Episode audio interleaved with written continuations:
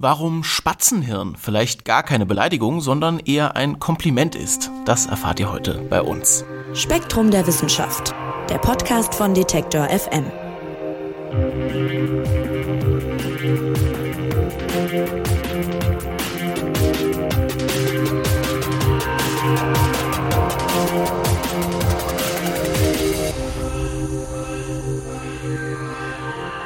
Papageien, die gelten ja als besonders intelligente Vögel, denn die können sprechen, einige sogar komplexe Sätze und ganz besonders schlaue Exemplare sollen sogar in der Lage gewesen sein, Rechenaufgaben zu lösen. Und tatsächlich sind die Gehirne von Vögeln sehr interessant. Die sind nämlich bei einigen ziemlich groß im Vergleich zum eigenen Körper und das ist was, was es eigentlich sonst nur bei Säugetieren gibt. Wie sich die Gehirne von Vögeln entwickelt haben, damit befasst sich das aktuelle Spektrum Magazin und bei Biologiethemen ist meistens Redakteur Andreas Jahn nicht weit, so auch diesmal. Hallo Andreas. Hallo Marc.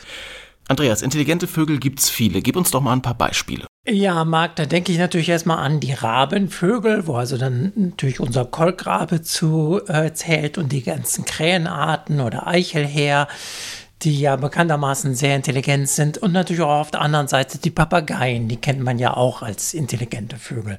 Ja, Papageien, klar, da denkt man direkt ans Sprechen. Und du hast gerade die Rabenvögel noch äh, genannt, die klauen gerne mal oder machen auch sozusagen so Beutespielchen, ne? Genau. Das heißt, Rabenvögel sind auch dafür bekannt, ähm, dass sie Sie verstecken ja ihre Beute und ähm, dabei beobachten sie auch durchaus, ob sie von Artgenossen äh, beobachtet werden und versuchen also zu vermeiden, dass dann eben halt vielleicht ein frecher Artgenosse das Versteck räubert. Also sie sind also sehr soziale Tiere und man kann es auch mit Verhaltensexperimenten halt auch belegen, dass man ihnen bestimmte Aufgaben gibt, die sie dann also clever lösen können. Also irgendwelche Werkzeuge zu benutzen oder solche Dinge. Ja, viele Vögel haben also ein recht großes Gehirn verglichen mit ihrem Gewicht und ihrer Körpergröße, habe ich gerade schon gesagt. Jetzt heißt großes Gehirn allein ja nicht unbedingt gleich, dass man klug ist, aber es gibt was, das nennt sich relative Hirngröße, habe ich jetzt durch die Lektüre von Spektrum erfahren. Und die ist wichtig, diese relative Hirngröße. Was heißt das denn und wie misst man Intelligenz bei Vögeln überhaupt? Ja, du hast es ja schon angesprochen. Ähm, wenn ich einfach nur sage, ein kluger Kopf muss ein großes Gehirn haben, das wäre wahrscheinlich doch etwas zu schlicht, weil ein Blauwal hat ein sieben Kilogramm schweres Gehirn und der ist ja nun nicht schlauer als ein Mensch mit seinem anderthalb Kilogramm. Da wirst du natürlich direkt sagen, ja, ein Blauwal ist ja auch viel größer und viel schwerer. Klar, es hängt also auf die Relation an, also die Hirnmasse bezogen auf die Körpermasse. Das wäre aber jetzt auch zu einfach, weil wenn ich jetzt zum Beispiel Maus und Elefant miteinander vergleiche, die Maus hat ein Gehirn, das wiegt noch nicht mal ein halbes Gramm und das Tier selbst wiegt vielleicht so 20 Gramm. Und beim Elefanten sind es 5 Kilogramm im Verhältnis zu ähm, den 5 Tonnen, die so ein erwachsenes Tier etwa wiegt. Jetzt, wenn ich das umrechnen würde, einfach nur addiere Hirngewicht gegen Körpergewicht, und ich würde das miteinander vergleichen, dann müsste eigentlich eine elefantengroße Maus ein 60 Kilogramm schweres Gehirn haben. Das ist natürlich Unsinn. Das heißt also, man sieht hier, kleine Tiere haben ein relativ großes Gehirn und große Tiere haben ein relativ kleines Gehirn. Was eigentlich auch logisch ist, weil ähm, ja viele Grundfunktionen eines Gehirns sind ja vergleichbar. Das heißt also, ein Elefant braucht gar nicht so ein riesiges Gehirn. Und man schaut sich jetzt nicht nur das relative Hirngewicht an, sondern man guckt sich an, wie groß ist das relative Hirngewicht im Verhältnis zum Durchschnitt der relativen Hirnmasse. Also, um das jetzt äh, mathematisch auszudrücken, äh, ich mache eine doppellogarithmische Auftragung. Ich trage die Hirnmasse gegen die Körpermasse von verschiedenen Tieren auf. Und wenn ich das halt im Logarithmus mache, bekomme ich eine Gerade.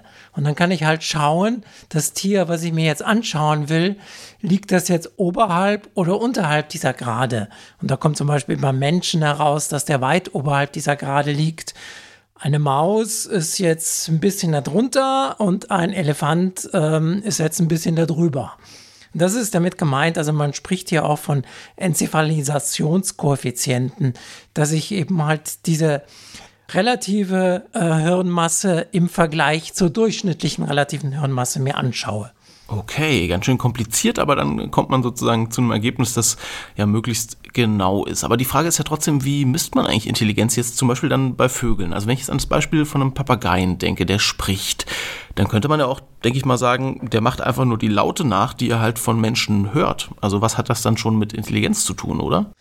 Ja, das ist natürlich in einer Sicht richtig. Das könnte man jetzt meinen, denn so schlau ist das ja gar nicht. Aber man muss natürlich einerseits bedenken, akustisches Lernen, eine gewisse Intelligenz ist da schon Voraussetzung.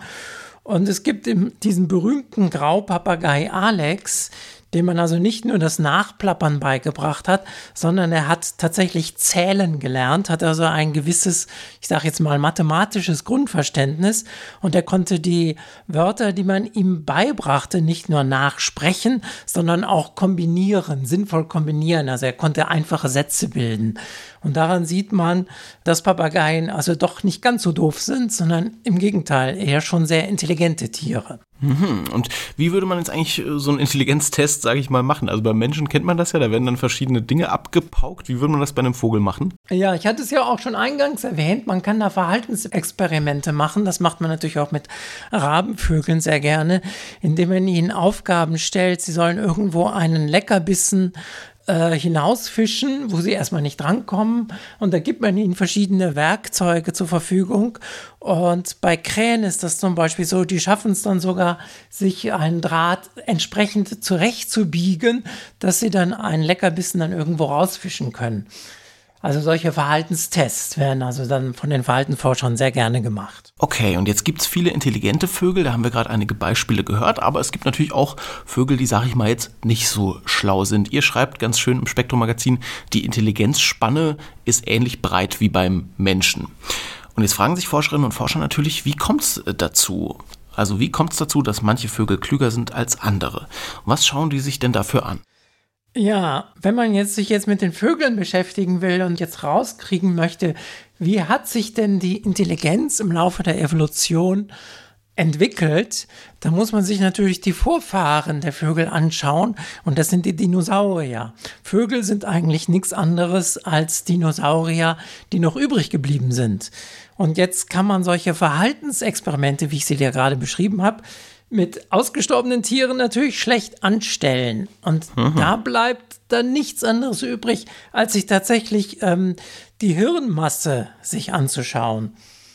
Und da gibt es natürlich auch wiederum ein Problem, dass ähm, was ich an Fossilien habe, sind ja in der Regel Knochen. Weichteile wie eben halt Gehirn. Davon hat man in der Regel keine Fossilien, es sei denn, man hat Glück und es ist ein kompletter Hirnschädel übrig und da sind halt jetzt Sedimente reingekommen und dann hat man sozusagen einen Hirnabguss und daraus könnte man dann die Hirngröße erschließen. Das ist aber sehr selten der Fall und deswegen äh, machen sich Wissenschaftler äh, machen es äh, anders. Sie nehmen nämlich einfach mit einem Computertomographen machen sie einen sogenannten virtuellen Schädelausguss. Das heißt, sie schauen sich also per Computertomographie an, wie sieht denn das Innenleben von so einem fossilen Schädel aus und können daraus dann zurückschließen, wie groß war denn das Gehirn und dann kann man wieder reingehen, wie groß war es denn im Verhältnis zu ihrer Körpermasse und hat es sich da geändert? Ist es halt besonders groß, das Gehirn, oder besonders klein? Okay, das ist aber ganz schön kompliziert äh, zu erforschen, hört man da jetzt schon raus. Aber ein paar Erkenntnisse gibt es dann eben doch. Welche Anhaltspunkte hat man denn bislang gefunden zur Intelligenz von Vögeln und deren Entwicklung? Ähm, ja, wenn man sich zum Beispiel den Archaeopteryx anschaut, kann man sich ja die Frage stellen, das ist ja der Urvogel, war der denn schon schlauer, sage ich jetzt mal ganz platt, als andere Dinos vergleichbarer Größe? Und da kommt jetzt tatsächlich raus, nein, war er nicht. Wenn man sich ja so jetzt die Kurve anschaut, jetzt Verhältnis, ähm, wie ich schon sagte, Hirnmasse zur Körpermasse, also die Gehirnkörperskalierungskurve, dann liegt es bei dem Archaeopteryx ziemlich genau auf dieser Gerade, die man da erwarten würde. Also er hat an ungefähr ein Gehirn, was man auch von einem Dinosaurier dieser Größe erwarten würde. Das war zum Beispiel eine Erkenntnis. Eine andere Erkenntnis ist, wenn ich jetzt von heutigen, also ich hatte ja die Rabenvögel schon genannt, kann man direkt sehen, dass die im Vergleich zu anderen Vögeln ein doch sehr großes Gehirn besitzen. Oder wenn ich wieder zu ausgestorbenen Vögeln gehe, es gibt ja diesen Dodo, der auf Mauritius lebte und inzwischen ausgestorben ist, der einen recht kleinen Kopf hatte. Und da hat man dann gedacht, ja, mit dem kleinen Kopf kann er eigentlich nicht so schlau gewesen sein. Jetzt muss man aber wissen, der Dodo gehörte also in der Verwandtschaft zu den Taubenartigen. Und bei den Tauben verläuft diese Kurve Hirnmasse zur Körpermasse relativ flach. Und genau da bewegt sich auch der Dodo, der im Grunde genommen nichts anderes war als eine etwas größere Taube. Insofern war er da eigentlich ähm, relativ gut mit seinem Gehirn. Ein anderes Beispiel sind die Moas auf Neuseeland, was ja sehr große Vögel waren. Die hatten aber tatsächlich jetzt im Verhältnis zur Körpermasse einen sehr kleinen Kopf und damit auch ein sehr kleines Gehirn. Woraus man dann wieder schließen kann, so schlau waren die wahrscheinlich nicht. Und wenn wir uns jetzt eine Evolution anschauen, dann spielt ja Intelligenz da auch eine ganz entscheidende Rolle dafür, wer sich eben durchsetzt. Darum ist das ja gerade so interessant. Und da schreibt ihr auch einen schönen Satz im Spektrum-Magazin, Intelligenz gibt es nicht umsonst. Was soll denn das bedeuten? Ja, so ein Gehirn ist halt im Verbrauch sehr teuer. Also beim Menschen ist es so, dein Gehirn hat ungefähr 2% deines Körpergewichts, verbraucht aber schon allein in der Ruhe 20% der Stoffwechselenergie. Also diese Neuronen verbrauchen sehr viel Energie und das äh, muss man sich halt leisten können. Und da kann es natürlich durchaus sein, dass der Unterhalt von so einem teuren Organ äh, mehr Nachteile als Vorteile bringt. Und deswegen ist es also nicht so, dass ähm, die Evolution zwangsläufig Intelligenz gefördert hat, sondern es muss sich in der Evolution auch gelohnt haben. Bei unseren Vorfahren hat es sich gelohnt, bei den Rabenvögeln hat es sich offensichtlich auch gelohnt, aber das war halt nicht immer der Fall. Heißt, es hat sich nicht immer automatisch äh, die intelligentere Spezies dann durchgesetzt, sondern eben manchmal auch die, die dann nicht so viel, was er sich Nahrung brauchte, zum Beispiel um so ein großes Gehirn dann äh, zu füttern, sondern eben mit ein bisschen weniger auch auskam, zum Beispiel.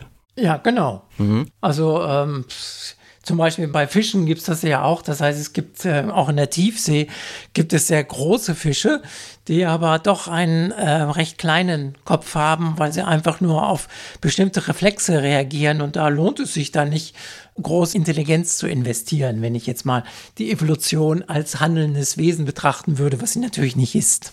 Also Forscherinnen und Forscher nehmen diese relative Hirngröße, um so ein bisschen zu ordnen, was äh, sind die intelligentesten und klügsten Vögel. Und da interessiert uns natürlich noch, Andreas, wer ist es denn? Wer landet denn auf dem Treppchen ganz oben?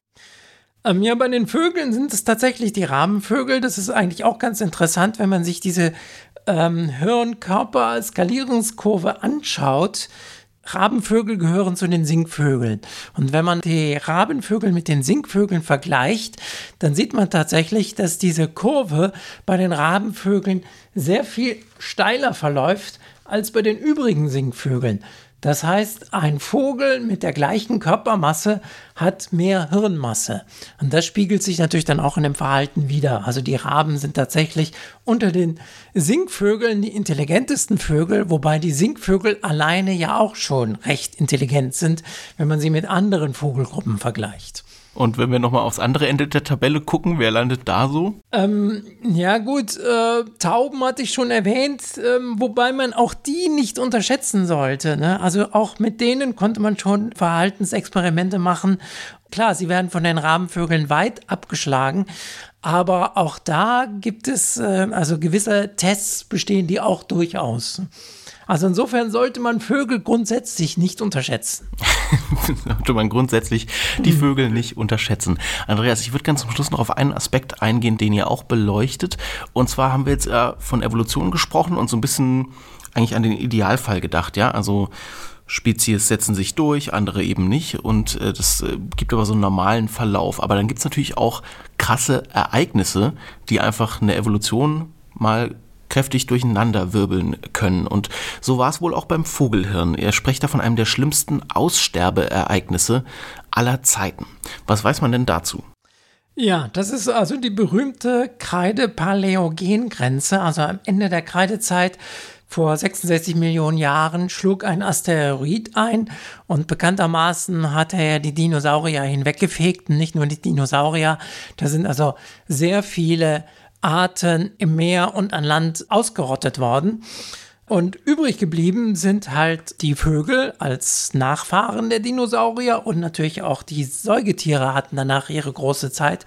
Also man muss sich vorstellen, wenn, wenn so ein krasses Ereignis kommt und die Erde also total umflügt, dann entstehen natürlich jede Menge neue ökologische Nischen.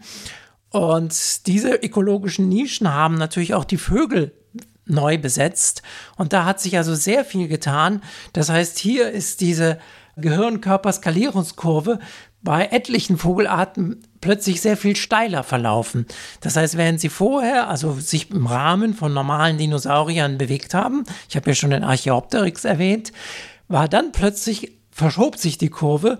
Das heißt, mit zunehmender Körpergröße wurden auch die Gehirne jetzt plötzlich deutlich größer und es tauchten mehr intelligente Vögel auf. Das war bei den Säugetieren genauso. Zuerst haben die Säugetiere eher auf Körpergröße gesetzt und danach wuchs aber dann auch die Gehirngröße und davon haben letztendlich natürlich auch unsere Vorfahren, also die Primaten und damit letztendlich auch die Hominiden profitiert. Und bei den Vögeln lief also eine ganz ähnliche Entwicklung ab. Ja, super spannend, die Evolution der Gehirne von Vögeln. Den Artikel dazu, den gibt es im neuen Spektrum-Magazin und das wiederum gibt es im Zeitschriftenhandel und auch online auf spektrum.de zu kaufen. Und Andreas, ganz am Anfang habe ich das Spatzenhirn erwähnt und die Frage, ob das denn eine Beleidigung ist. Wo landen denn Spatzen auf der Intelligenzskala? Ähm, Spatzen, die sind eigentlich auch nicht so blöd. Also die können auch voneinander lernen und beobachten. Also ich kann mich an ein Beispiel erinnern. Wir hatten zu Hause im Garten Meisenknödel hängen. Und ähm, die sind ja nicht für Spatzen gedacht, aber die Spatzen haben die Meisen beobachtet, wie die da rankommen und haben dann versucht, das nachzumachen. Also auch einen Spatz sollte man nicht unterschätzen.